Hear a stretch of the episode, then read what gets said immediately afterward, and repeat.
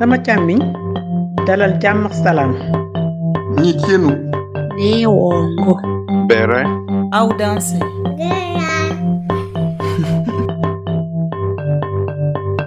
J'ai divisé cette expérience en deux épisodes au lieu d'un seul afin de rendre l'écoute plus agréable.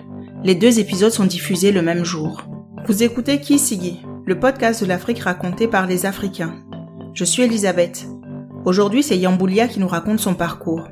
Celui d'un jeune bachelier qui quitte son Burkina natal en 1999 pour faire des études en chirurgie dentaire à l'université Cher Anta Diop de Dakar. Diplôme de chirurgie dentaire en poche, il décide de poursuivre son apprentissage à Marseille, où il fera un master en santé publique et un autre cursus en coopération internationale. C'est à Paris qu'il entamera une carrière dans une ONG en tant que conseiller technique puis chargé de projet. Malgré des perspectives de carrière promettrices en France, il décide de rentrer pour créer son cabinet dentaire, mais aussi prendre la relève sur d'autres projets familiaux. Liamboulia nous explique son parcours de chef d'entreprise multicasquette et ses défis après 20 ans hors du continent.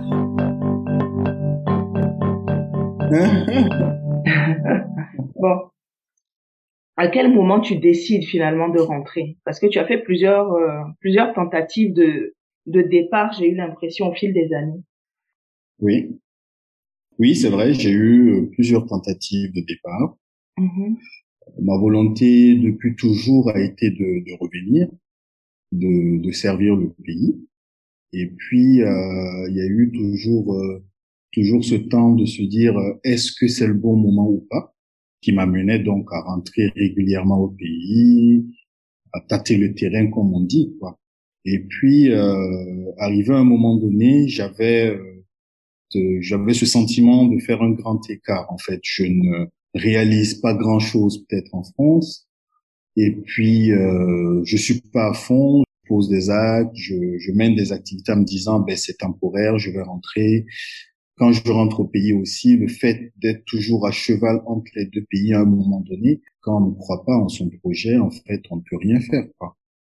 Après, il y a eu un déclic. Et, euh, et ce déclic, en fait, il est, il est lié à, à deux aspects.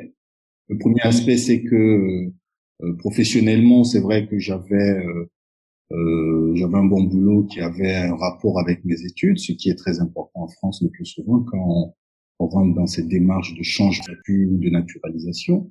Euh, il y a aussi eu un événement majeur dans ma vie où j'ai eu un accident. Quand j'ai été indemnisé, je me suis dit euh, qu'est-ce que je fais? Est-ce que je rentre ou est-ce que je, je reste en France et je me reconstitue? Ça a été le déclic pour moi. Mhm. C'était peut-être le bon moment ou le mauvais moment. En tout cas, à partir de ce moment, j'ai décidé de tout balancer en guillemets, en tout cas de lâcher prise en France et de venir euh, euh, voir comment je peux me réaliser au monde. Cette vision n'était pas un saut d'humeur puisque un projet de cabinet de, de mettre en place une clinique dentaire de référence. Mhm. Donc, euh, j'avais un choix de sélection de matériel, euh, j'avais un choix de sélection de, de la localité ou de la zone où j'allais vouloir m'installer. Oui, ça a été euh, un très long processus qui a duré, on va dire, euh, entre 7 à 8 ans, en fait, environ. Sur combien de temps de vie au total en France? Je suis arrivé à Dakar, en fait, avant d'arriver en France, j'ai fait mes études de, de chirurgie dentaire en- au Sénégal. Donc, je suis arrivé au Sénégal en 99. Mhm. Et euh, après mes études au Sénégal, j'ai atterri à Marseille euh, pour faire un, un master en santé publique. Et parallèlement, j'ai fait un- une école de, de relations internationales et de, de coopération. Et je suis arrivé à Marseille donc en 2007. Donc Paris 2009, euh, j'ai commencé dans une structure, euh, dans une ONG, euh, en tant que conseiller technique. Et puis j'ai gravi les échelons et puis euh, j'ai fini donc euh, chargé de projet. Et quand je quittais, oui, j'avais d'autres propositions euh, très intéressantes dans cette structure, Mhm. mais c'était ben, un choix cornélien, je sais pas, mais en tout cas, est-ce que je reste toujours en France, sachant que je ne m'épanouissais pas forcément, ou est-ce que je décide de, de rentrer pour euh, pour me réaliser euh, moi-même? Et apporter et se sentir un peu utile. Voilà, je dis pas que là où j'étais, j'étais pas utile, puisque c'était une ONG qui travaillait dans les pays en voie de développement, euh, Laos, Madagascar, euh, Cambodge, Haïti et autres. Au début donc de, de mon travail, même dans cette structure, le premier stage c'était au Burkina, dans la région de Ouattara, où j'ai eu à évaluer un projet euh, qu'ils avaient sur l'accès aux soins euh, euh, dentaires en zone rurale. Donc c'est quelque chose qui m'a m'a qui m'a motivé, qui m'a m'a intéressé. Donc oui, j'étais peut-être utile, mais finalement euh, j'avais envie de de faire autre chose, j'avais envie de passer à autre chose. Je me suis donné cinq ans dans cette structure et finalement de 2009 euh, j'ai quitté c'est en 2000, 2019 donc ouais de cinq ans je, me suis retrouvé à faire euh, dix ans dans cette boîte. Mais dix ans pas dix ans faciles hein, dix ans où, euh, j'étais vraiment attaché à la structure parce que euh, quand j'ai intégré la structure en 2009, en 2011 on a eu des licenciements économiques, donc j'ai dû faire un renoncement à des avantages euh, sur le plan financier hein, euh, pour, euh, pour, consolider cette structure parce que c'était une ONG, c'est vrai, qui dépend de fonds publics mais aussi du financement privé. Et, euh, donc oui, je me suis dit ben pourquoi ne pas euh, se donner parce que ben la l'objectif premier de, de, de cette ONG c'était diriger vers les pays en voie de développement et j'étais vraiment dans mon élément en guillemets. Voilà. D'accord. Donc, tu cherchais pas un autre travail parce que tu restais quand même attaché à cette structure-là et à ses valeurs? Voilà, je restais, je suis resté attaché à cette structure et à ses valeurs euh, jusqu'à présent d'ailleurs, mm-hmm. parce que euh, c'est le, c'est pas un paradoxe, mais c'est c'est vraiment l'attachement à cette structure. Aujourd'hui, donc, de salarié euh, dans cette structure en tant qu'étudiant, à, à chargé de projet euh, au multi-pays. Euh, quand je quittais en 2009, j'ai intégré le conseil d'administration donc euh, la structure. Même étant au Burkina, donc je participe en tout cas au développement, en tout cas des activités de la structure, toujours dans les pays en voie de développement.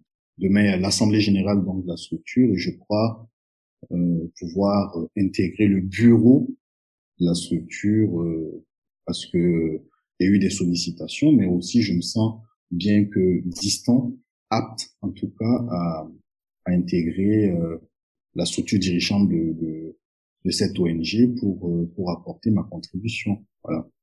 Euh, de Dakar à Paris, quel cheminement le jeune Yamboulia fait à, à ce moment-là, de se dire, bon, j'ai fini dentiste, tu aurais pu rentrer à ce moment-là à Ouaga et tout de suite travailler. Pourquoi tu choisis de partir à Paris? Euh, ben c'est, Marseille, oui, ça, ça c'est long expliqué. D'abord, dans mon dans mon cheminement, j'étais pas, euh, ouais, j'étais un élève, euh, on va dire moyen, moyen. J'étais, j'étais, euh, euh, j'avais de bonnes notes, les parents étaient très contents de moi. Et puis, euh, quand j'ai eu mon baccalauréat, j'avais envie de faire toute autre chose. J'avais envie de faire de l'informatique ou euh, du génie industriel. C'était d'ailleurs mon premier choix, génie industriel, parce que je me voyais un peu euh, dans la conception de, de mécanismes, en tout cas pour améliorer certaines choses, notamment euh, dans le secteur minier, parce que je savais que à l'époque déjà il y avait un bon minier. Et euh, quand j'ai eu mon baccalauréat, étant jeune et dans nos contrées, il y a ton choix et puis il y a le choix de tes géniteurs souvent. Donc, euh, je me suis retrouvé après discussion avec mes parents à, à devoir euh, choisir entre médecine, pharmacie ou chirurgie dentaire. En tout cas, quelque chose qui a trait avec le médical. Je me voyais mal en train de faire euh, huit années de médecine après une spécialisation dans dans une discipline donnée. Pharmacie, je néglige pas, je respecte beaucoup les pharmaciens, mais bon, euh, je me disais, euh, j'allais finir la pharmacie, j'allais être en officine et autres. Et puis, euh, mon choix s'est porté sur la chirurgie dentaire parce que, euh, ouais, c'est quelque chose de manuel, parce que je suis très manuel déjà. Et puis, le, cursus, donc le curricula en, chirurgie dentaire était plus court qu'en médecine. C'est cinq ans de théorie plus une sixième année pour euh, pour soutenir, pour finir docteur d'exercice en, chirurgie dentaire. Ce fut un choix, on va dire, un choix sans être un choix. Euh, et puis, euh, ben, j'ai repris ma première année de médecine parce que euh, je venais de quitter mes parents à 18 ans, la liberté et tout ça. euh, les parents étaient pas sévères mais stricts, on va dire. Euh, et là, tu te retrouves à 18 ans, indépendant, chez soi, euh, sans tuteur véritable, avec avec un peu de revenus. Bon, voilà. Ouais, je me suis un peu amusé à ma première année. Et puis finalement, euh, euh j'ai eu euh, des amis qui, qui, étaient moins âgés que moi, qui venaient me retrouver en première année de médecine. Je me suis dit, ah là, ah, il faut te ressaisir, quoi. Et puis, bon, le cursus a été clean jusqu'à la fin. Et quand j'ai fini donc euh, la chirurgie dentaire, que j'aimais bien et que j'aime toujours d'ailleurs, euh, je me suis dit est-ce que tu vas rentrer, exercer, passer toute ta vie dans la bouche euh, des gens? Euh, Parce que j'avais, euh, je suis, je suis très associatif. Pendant mon cursus à Dakar, j'ai intégré le bureau de de, de l'association des étudiants burkinabés, des, des étudiants et stagiaires burkinabés à Dakar. Donc euh, oui, je, je, quand j'ai fini, je pouvais exercer, mais j'avais envie d'ajouter autre chose. J'avais envie de ne pas rester clinico-clinicien, de d'avoir une vision large sur la santé. Et c'est ce qui m'a amené à faire santé publique. À, et parallèlement donc à mes études de santé publique, j'ai fait des études en, en coopération internationale parce que ben, j'aimais aussi euh, parler, j'aimais avoir une, avoir à donner mon avis en fait sur euh, l'évolution de ma société, pas du monde de façon générale, ça sera prétentieux, mais euh, de ma société, de comprendre certaines problématiques et puis essayer d'apporter des solutions, tout en sachant qu'on ne réinvente pas la roue, c'est vrai, mais ça permettait d'avoir en tout cas une d'autres angles de réflexion pour pouvoir apporter à son niveau des solutions qu'on estimait ou qu'on estime pas adéquates. Donc c'était nullement, nullement l'envie de ne pas retourner finalement, parce qu'il y a, il pouvait y avoir cette envie-là de rajouter des études aux études pour ne pas revenir au, revenir parce qu'on se sent pas prêt à affronter les parents, on se sent pas prêt à être l'enfant qu'ils veulent qu'on soit. Non, non, c'était pas, c'était pas ça, mais c'est vrai que ce n'était pas ça, mais c'est vrai que pendant le cursus, effectivement, on, on cherche à avoir un peu de d'autonomie parce que euh, malgré les études, malgré l'âge, les parents sont toujours, euh, en tout cas, je ne dis pas que c'est à mon niveau seulement, les, la maman ou le papa a toujours euh, ce sentiment que le, le docteur est toujours, malgré tout, le petit bébé qu'ils ont connu. Et puis, euh, ils avaient envie de, de, donner leur point de vue. Moi, je j'ai pas, j'ai pas vraiment vécu ça comme ça. Mais effectivement, oui, euh, j'avais envie de faire mes propres choix euh, sans que ce ne soit euh, euh guidé euh, par une volonté ou une autorité parentale quelque part. Et c'est vrai que quand j'ai fini mes études, mes parents auraient souhaité ou auraient voulu que je rentre directement à exercer. Euh, j'avais pas envie de ça. J'avais envie d'avoir aussi d'autres corps dans mon âme, comme je l'ai dit, en fait de d'être moi-même. Est-ce que je suis prêt aujourd'hui? Je sais pas. En tout cas, je me suis retrouvé en tout cas à rentrer et, euh, et, à affronter certaines choses. Ça, c'est sûr. C'est sûr. Je reviens un peu en arrière. Tu, il y a un moment où je vais cumuler deux choses que tu dis. Est-ce que tu peux les éclaircir pour moi? Tu parles de servir le pays, être utile à ton pays. Par quoi pourrait passer cette utilité-là? Et tu parles de réal, tu, tu réalisais pas grand-chose en France. C'est quoi ne pas réaliser grand-chose en France? Ouais, c'est vrai que euh, alors réaliser pas grand chose en France, c'est que quand euh, quand on est en Afrique, le plus souvent, euh, on se dit euh, l'Europe c'est l'Eldorado. Je, je, ne dis pas ça dans le dans le mimétisme euh, de ce que tout le monde dit, mais quand tu arrives en Europe, tu, tu deviens un peu euh, la personne sur qui il y a beaucoup d'espoir tu devais être en fait excellent dans ce que tu fais et puis apporter aussi quelque chose à ta communauté qui est restée sur place. Et quand je parle de communauté, c'est dans l'esprit familial. Hein. Euh, oui, j'avais un bon salaire, mais j'avais pas. Euh, je passais un certain nombre d'années en France, j'ai pas j'ai pas acheté, j'avais la possibilité d'acheter. Euh, donc j'étais toujours dans ce dans l'équilibre, ce grand écart entre la France et l'Afrique, enfin le Burkina euh, particulièrement j'étais utile probablement euh, dans le boulot que je faisais. Euh, J'apportais euh, ce que je savais faire le mieux en termes de prestations intellectuelles et autres. J'étais salarié, contrairement au Burkina où je me retrouve gestionnaire d'un centre de santé avec euh, avec des employés à ma charge. Donc, je crois que je crée de l'emploi. Ça, c'est la première des choses. Ça, c'est au niveau micro. Mais au niveau macro, euh, j'ai euh, j'ai des patients qui ont des problématiques de santé que j'arrive à soulager avec un plateau technique que j'estime euh, être euh, à la pointe. Mhm. Et euh, oui, je, je, je me sens plus utile là que quand j'étais en France où j'étais salarié dans une structure où euh, mes problématiques étaient plutôt de savoir comment j'allais payer mon loyer, comment j'allais euh, satisfaire certains besoins de en Afrique avec certaines sollicitations et puis comment j'allais vivre. Donc j'étais dans, je ne veux pas dire égocentré, mais oui, c'était un peu ça. Je, je vivais pour moi. Je- J'emploie des gens, je crée de l'emploi. Je me prends en plein fouet euh, les impôts. Ce sont pas les mêmes réalités qu'en France. Parallèlement à une structure dentaire, je, je gère un établissement d'enseignement avec euh, environ 40 employés et, et 500 élèves. Et puis, euh, je gère également avec la famille euh, une ferme où on a des productions d'agrumes et autres. Donc, en fait, oui, je suis multitâche, multiporte. Je n'ai pas les mêmes revenus qu'en France. D'ailleurs, je suis très endetté et ça rapporte peut-être rien. Mais oui, je suis plus à l'aise. J'ai j'ai une meilleure qualité de vie et puis je sens que je suis utile à ma communauté. Même si moi, je ne vis pas de ça pour le moment, euh, j'arrive à nourrir des familles. Et ça, c'est quand même quelque chose de, de très personnel et qui me, qui me reconforte à l'idée que j'ai pas fait un mauvais choix. Mon projet initial de retour, c'est le, c'est le cabinet dentaire. Hein.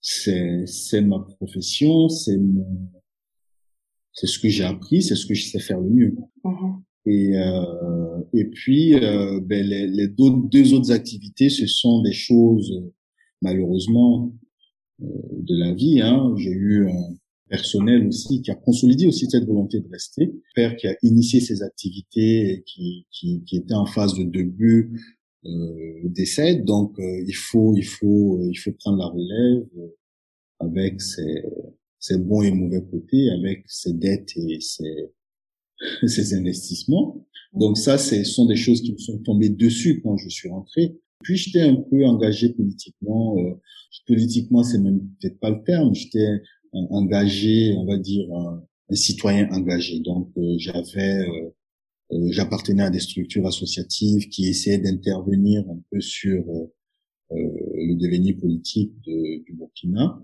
Et, Mhm. euh, oui, donc mes va-et-vient étaient pour le cabinet, mais aussi pour ces activités-là, parce que je, je me disais que on pouvait être euh, utile autrement. Prendre position sur des choses, sur l'évolution de la société. Et ça, c'est c'est toujours ça a toujours été euh, quelque chose qui m'a motivé. Donc, euh, euh, ce sont des activités comme ça que je gérais. C'est pas forcément lucratif, mais oui, ça prend du temps. Mhm. Et ça, c'est peut-être hérité de ton passé aussi d'engager euh, dans la vie associative estudiantine. Ce côté un peu engagé dans la Mais société, parce qu'on est la société Oui, finalement. c'est c'est- c'est ce côté qui, qui a toujours fait que je n'ai jamais voulu rester euh, euh, entre quatre murs et sur mon fauteuil dentaire, euh, qui a voulu que je fasse autre chose pour avoir une vision globale de, euh, de certaines choses. Et je me suis dit, euh, euh, au lieu d'aller faire euh, sciences politiques, peut-être que je peux toujours faire sciences politiques, mais on apprend sur le terrain, mais apprendre plus ou appréhender mieux la santé de façon générale dans son dans son pays ou dans les autres pays, ça permettait d'avoir en tout cas des arguments au-delà de l'aspect clinicien que l'on peut être en tant que médecin et chirurgien dentiste, euh, d'avoir aussi à impacter sur euh, des politiques de santé au lieu que ce soit des personnes qui soient dans leur bureau, qui n'ont peut-être qui ne sont peut-être pas cliniciens qui ne connaissent peut-être pas toutes les réalités de de ce que c'est que la pratique médicale en tant que telle et qui décident à la place donc de, des cliniciens. Mais sur le plan associatif et le plan de la communauté, effectivement, oui, il y a, on ne peut pas rester muet face à certaines choses. Et même si on est muet, euh, sans forcément s'égosiller sur la place publique, on peut être pragmatique en apportant de l'aide ou en euh, apporter quelque chose. Quoi, voilà. Euh, là, tu arrives au Burkina pour euh, t'implanter de manière définitive, mais ton retour est attendu euh, dans ta famille entre Ouais. frères et sœurs. Vous gérez des choses ensemble. Mhm, mhm. Donc, le sentiment d'être attendu est toujours meilleur, j'ai l'impression, dans le cadre d'un retour. Parce qu'il y a des gens qui ne sont pas attendus. Hein. oui, c'est vrai. Il y a, le, sentiment d'être attendu, mais c'est c'est pas le sentiment d'être attendu qui a été le déclic. C'est déjà euh, moi euh, euh en, tant que Yamboulia en me disant euh, est-ce qu'aujourd'hui est-ce que tu restes en France ou est-ce que tu, tu restes sur tes positions de, de depuis ta première année de d'université en se disant ben je finis je rentre. Moi j'ai j'ai moi j'ai eu un déclic personnel déjà. Et puis effectivement euh, le tissu familial et social euh, facilite certaines choses hein. Euh, c'est pas que ça conditionne tout mais ça peut faciliter l'autre chose aussi qui m'a retenu aussi un peu longtemps dehors où j'ai pas j'ai pas vraiment évoqué c'est ma petite sœur qui a eu euh, son baccalauréat et qui euh, dans une famille euh, une fratrie de quatre personnes. Je suis le deuxième euh, de cette fratrie-là. Tout le monde après le baccalauréat, ils sont allés à l'extérieur parce que, bien évidemment, les parents avaient la possibilité et puis euh, nous avons eu aussi des bourses, hein, il faut le reconnaître à l'État de Burkina Faso parce qu'on avait quand même des, des moyens qui nous permettaient cela. Ma petite soeur, quand elle a eu son baccalauréat, c'était la dernière, et puis les parents ne voulaient pas qu'elle le quitte parce qu'ils étaient euh, très retraités, on va dire. Hein j'ai usé de toutes mes forces à ce qu'elle vienne en France faire des études en agroalimentaire. La condition, c'était euh, nous on ne peut pas supporter ta petite sœur euh, en guillemets, c'était une parole, hein, mais uh-huh. c'était pour, c'est des arguments pour qu'elle puisse rester à côté, voilà. Et puis j'ai dit non, mais c'est pas grave, moi je vais m'occuper de, de lui trouver une université qui fait de l'agroalimentaire parce que c'est ce qu'elle avait envie de faire, et puis je vais l'accompagner. Et donc ces deux premières années, euh, j'avais une obligation, on va dire, morale aussi de, de rester sur place et de l'accompagner. Et quand il a eu sa licence, aujourd'hui elle est dit elle est ingénieure euh, en agroalimentaire, mais quand elle a eu sa licence, je me suis dit ben là elle est devenue grande, elle peut se débrouiller seule. Euh, euh, je reviens sur moi-même, sur mon projet initial de retour.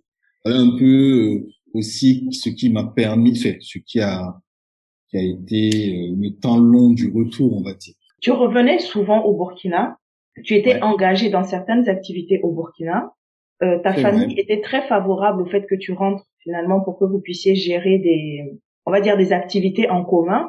Mais avec ce climat très très favorable, est-ce que tu as quand même eu des difficultés de réimplantation au Burkina? Ah oui, mais mais mais oui, c'est évident.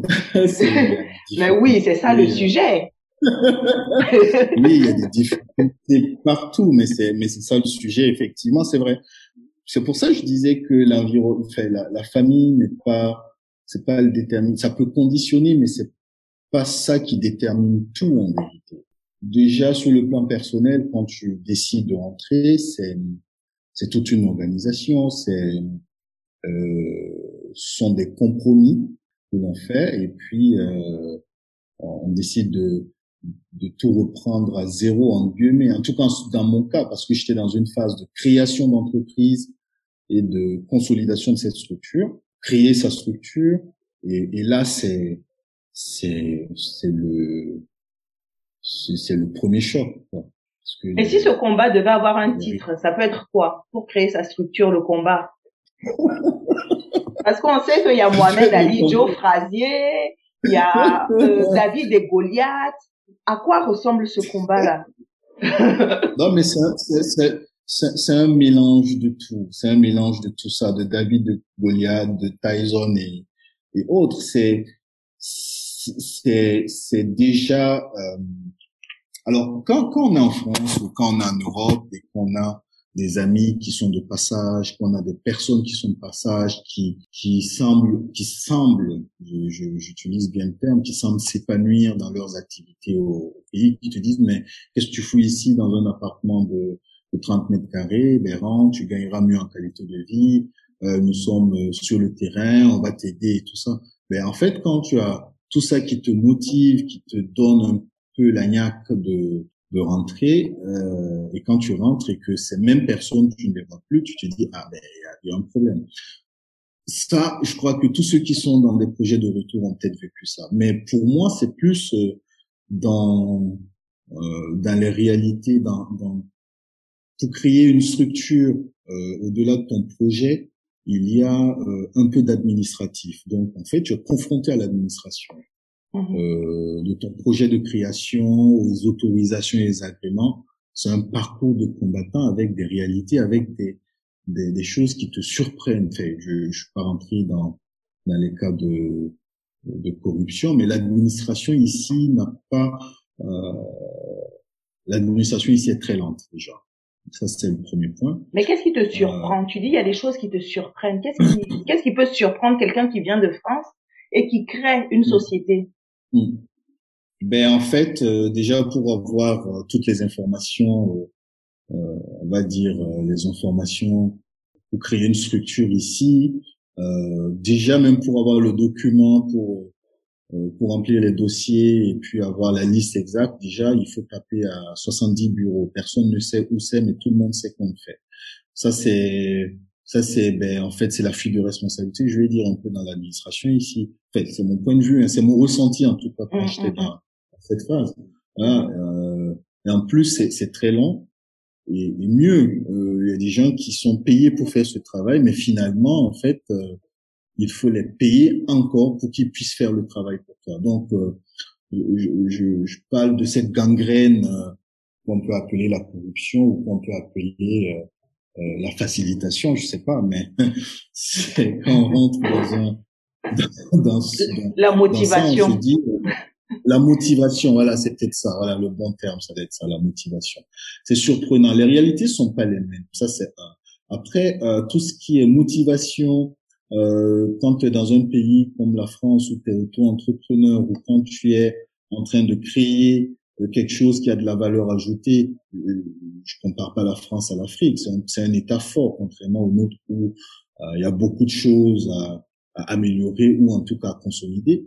Euh, tu te dis, ben il y a peut-être des facilités. Il y a, tu crées ta structure euh, administrativement parlant qui n'a peut-être même pas fonctionné parce que tu as une référence et que tu as un numéro euh, unique d'identification au niveau donc de l'administration et que tu attends des, des agréments, des autorisations pour pouvoir fonctionner, au bout de la première année, ben on, te, on te taxe euh, sur un chiffre d'affaires prévisionnel. Et ce chiffre d'affaires prévisionnel, c'est quoi? C'est que tu as imaginé ton business avec un business plan plus ou moins réaliste pour, euh, pour pouvoir taper à des portes afin d'avoir des financements. Mais l'administration des impôts te, te taxe sur ton chiffre d'affaires prévisionnel il y, y a quand même quelque chose. Pendant que dans d'autres pays, on te, on t'incite à t'exonérer un peu de, enfin, de, de, de, des taxes pour pouvoir en fait te consolider. Ou on t'accompagne. Ici, c'est tout à fait le contraire. En tout cas, de ce que j'ai vu. Et finalement, après, quand tu apprends qu'il y a une possibilité de, de, d'avoir des, des agréments, donc de rentrer dans un code d'investissement pour pouvoir avoir une exonération de taxes, tu as des personnes qui te disent oui, mais pour avoir ça, euh, euh, nous on peut t'aider à constituer le dossier, mais il faut payer telle somme, sachant que ce sont des personnes qui sont là pour ça. Ouais, ce que je suis en train de dire, c'est un peu anecdotique, c'est à mon à, à mon échelle, mais je me dis que si c'est comme ça à mon échelle pour une petite structure, pour les grosses structures, ça doit être pire. Et cette taxe-là, à combien je... pour cent de ce chiffre d'affaires que toi tu as imaginé? Ce chiffre que toi tu as imaginé, c'est pour attirer des investisseurs. Donc c'est un chiffre Exactement. si tout se passe très bien. Et tout le monde sait que pendant les trois premières années en général, rien ne se passe comme dans ce business model-là. Donc ce chiffre que toi tu as imaginé pour attirer des investisseurs devienne ton bâton qu'on utilise pour te battre parce que c'est sur ce chiffre-là que tu es taxé. Enfin, il y a toute une kyrielle de, de taxation hein, euh, que je ne saurais pas citer de tête comme ça, mais si je prends le document, ouais, c'est c'est euh, machin, mais ça ça tourne autour de 10% environ. Ok. Euh, 10%, euh, c'est quand tu fais un business plan, il faut déjà croire à ton projet, il faut être optimiste.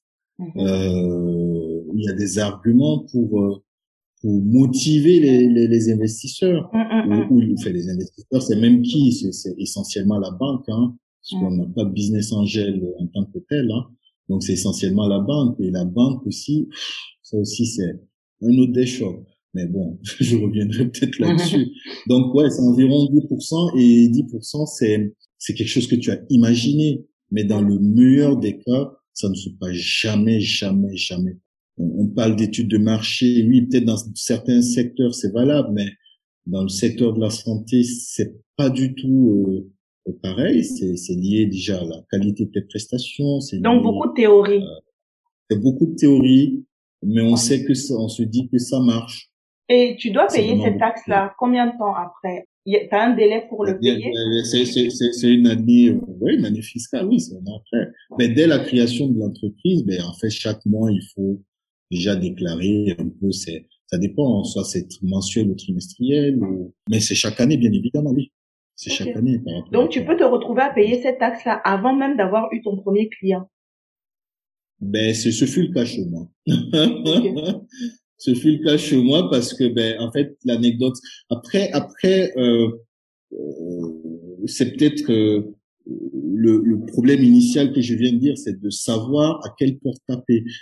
On n'a pas toutes les informations. C'est vrai que nul n'est censé ignorer la loi, comme on le dit, et, tout ça, mais souvent, on a envie de bien faire, mais on ne sait pas où se trouve l'information. Et même si on tape, on, on croit que c'est dans cette structure ou dans cette administration que tu auras l'information, on va te renvoyer ailleurs.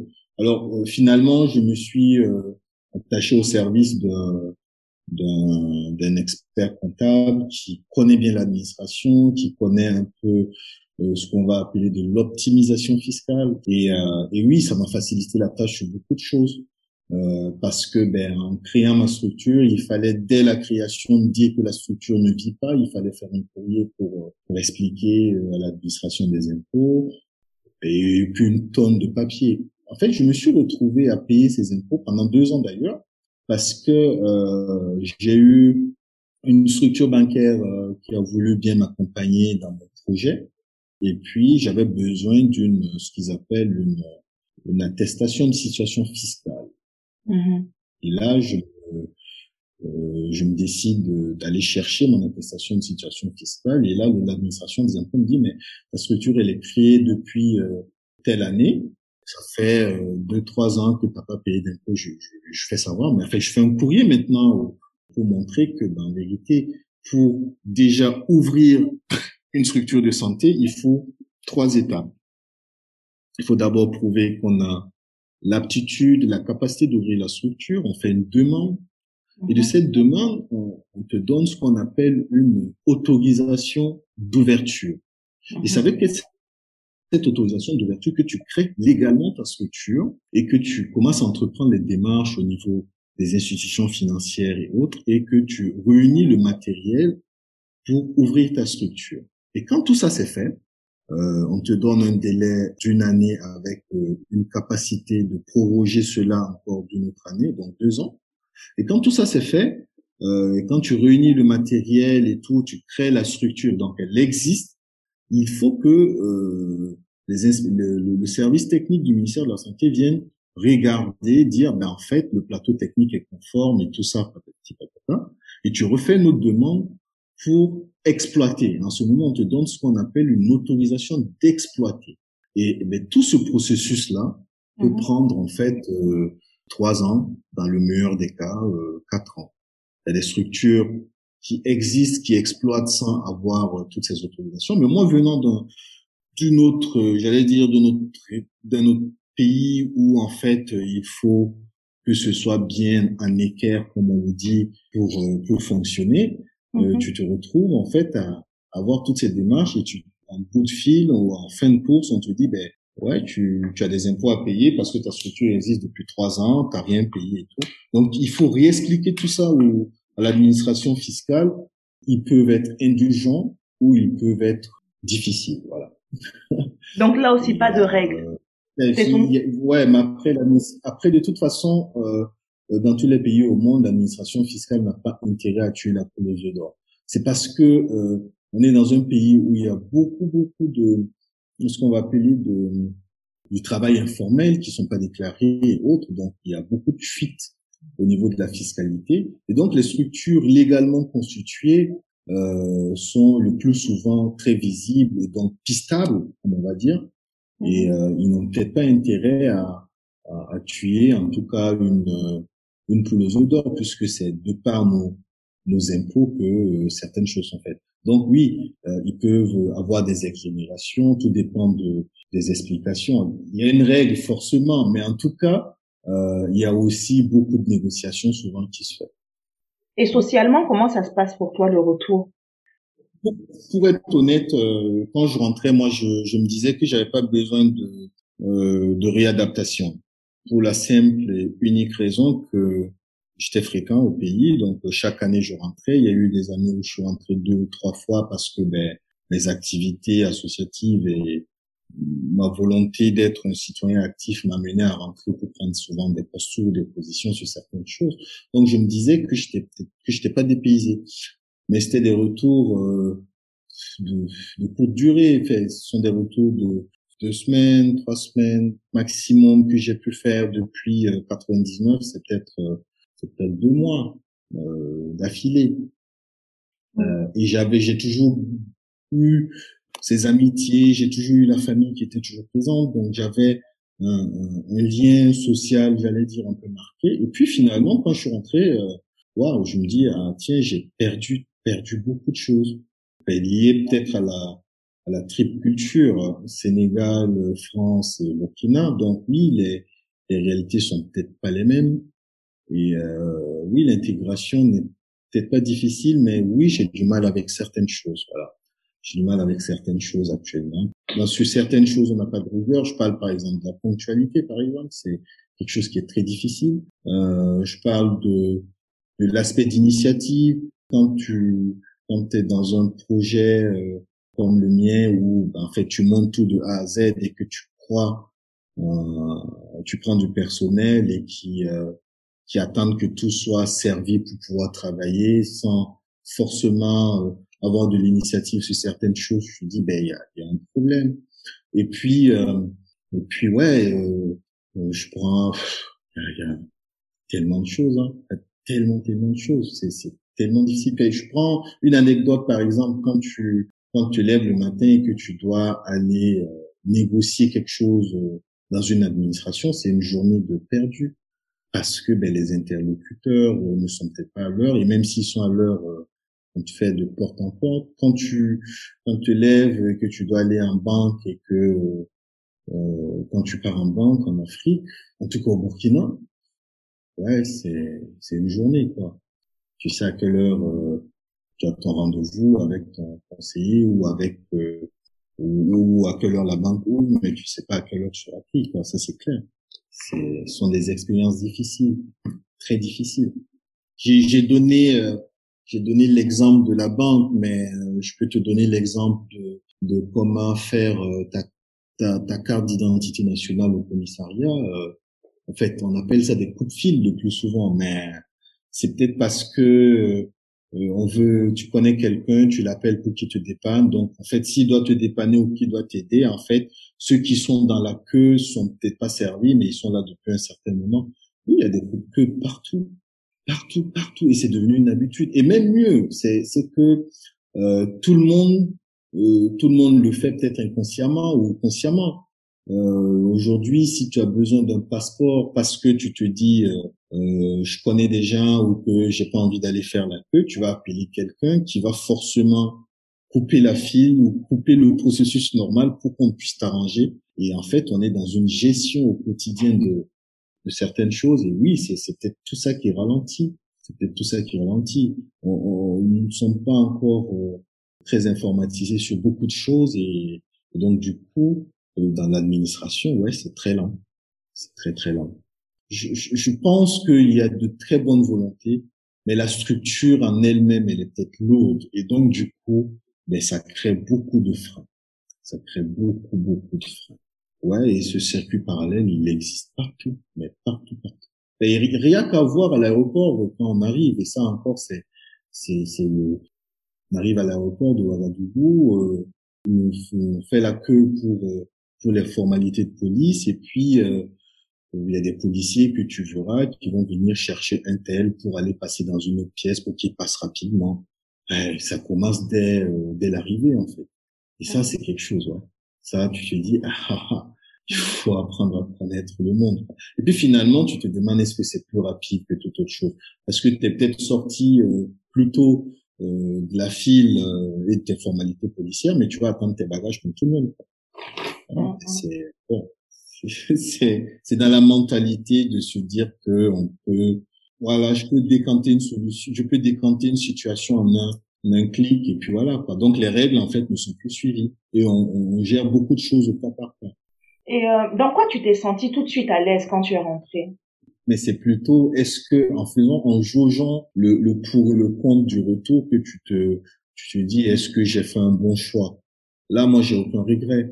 Euh, j'ai aucun regret pour euh, parce que ben bien évidemment je j'ai le sentiment d'apporter un peu plus. On va pas changer la direction du pays euh, en deux temps, trois mouvements, l'expression qu'on utilise souvent ici, mais, mais à son niveau micro, quand on arrive à impacter euh, euh, positivement certaines choses, quand on arrive à, à, employer des gens, à nourrir des familles, à peut-être euh, faire passer sa vision à cinq ou six personnes qui sont dans ton entourage proche et que tu arrives à, à les soutenir ou à les aider, pas forcément financièrement, hein, même en conseil et en, en écoute, hein, souvent. Euh, oui, tu te dis que ben ouais, t'es peut-être plus utile ici. Au-delà de ma profession de chirurgien dentiste avec le cabinet où j'apporte des soins, où je où j'essaie de soulager des, des, douleurs, des peines et j'essaie d'écouter. Euh, L'autre aspect, euh, d'avoir euh, une structure éducative que l'on gère avec 500, 500, 600 élèves et que si dans ces 500, 600 élèves, il y en a deux ou trois qui te sont reconnaissants parce que tu as contribué à, à, les forger ou à les former, ouais, c'est déjà pas mal. C'est déjà une, une bonne marque de reconnaissance et d'utilité. Je parlais de moi en disant je suis pas à la recherche de laurier et autres. Oui, c'est vrai, mais il y a trois quatre ans, euh, quand j'étais en France, euh, la course effrénée à, à la notoriété, à la montrer que ben je, je suis euh, euh, Monsieur X avec XX diplôme et que quand tu es sur le terrain, ben en fait, même sans parler de tes diplômes et que tu arrives à écouter, à impacter positivement deux ou trois personnes, ouais, le, ouais, on change un peu de paradigme en fait, on change un peu de façon de voir, on change un peu euh, sa façon d'être dans la société. Voilà, c'est c'est important tout ça, c'est important de c'est important la notoriété, c'est important euh, de se faire un peu d'argent et beaucoup d'argent même peut-être, mais après est-ce que euh, il faut amasser et puis être sur son nuage ou est-ce qu'il faut se fondre dans la masse et apporter un peu un peu plus Et là aujourd'hui, oui, euh, je suis un peu plus équilibré. Je, je sens que je euh, je suis utile. Voilà c'est peut-être le mot. Je suis un peu, je suis utile. J'étais utile peut-être ailleurs, mais là, je, je le sens mieux. Je suis plus à l'aise. Et puis bon, voilà, j'ai par rapport à la France, j'ai plus, j'ai, j'ai un confort, j'ai une qualité de vie qui n'est pas, qui n'est pas la même. Aujourd'hui, euh, là, je suis au cabinet pour te parler. Il est, je sais pas quelle heure, mais en France, euh, ouais, j'allais, euh, j'allais être entre mes quatre murs et puis voilà. Il y a quelque chose qui fatigue ici, c'est le social. Autant le social est important, autant il fatigue en fait. Nous arrivons à la fin de la première partie de l'épisode de Yamboulia. Merci pour votre écoute. Vous pouvez écouter la deuxième partie tout de suite, elle est disponible.